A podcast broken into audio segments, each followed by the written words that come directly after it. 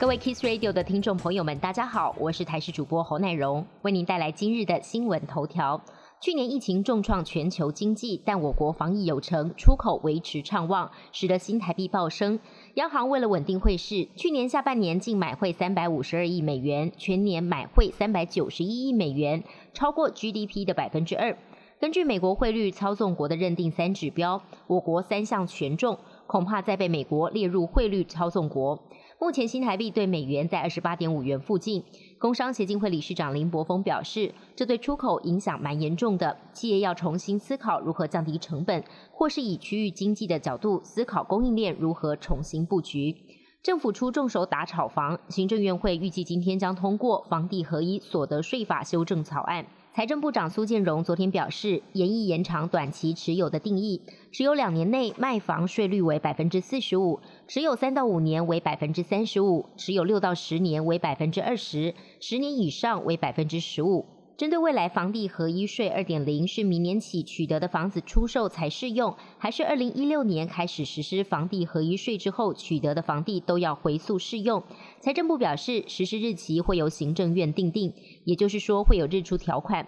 专家研判新法上路前，可能还会有逃命波或是抢购潮，可能会有新一波的交易热潮。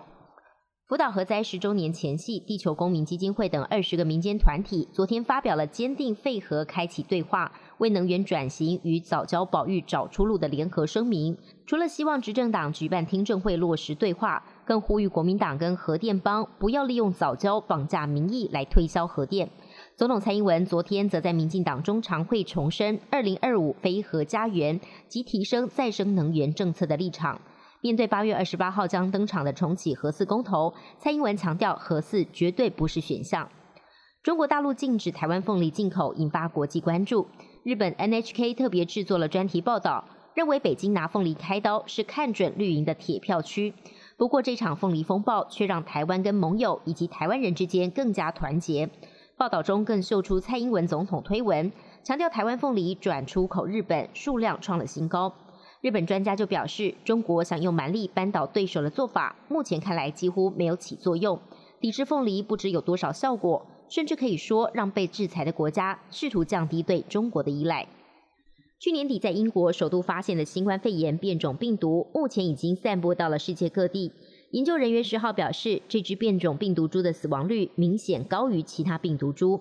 二零二零年九月，英国首度发现新冠病毒的变种病毒 B. 一一七。随着疫情扩散，目前全球一百多个国家都发现这种病毒。这支变种病毒不仅更容易传播，致死率也比旧病毒高出百分之三十，甚至百分之百，值得人类重视它的威胁。美国众议院十号表决通过一点九兆美元，大约是台币五十三兆的纾困案，让总统拜登获得上任以来第一场的重大胜利。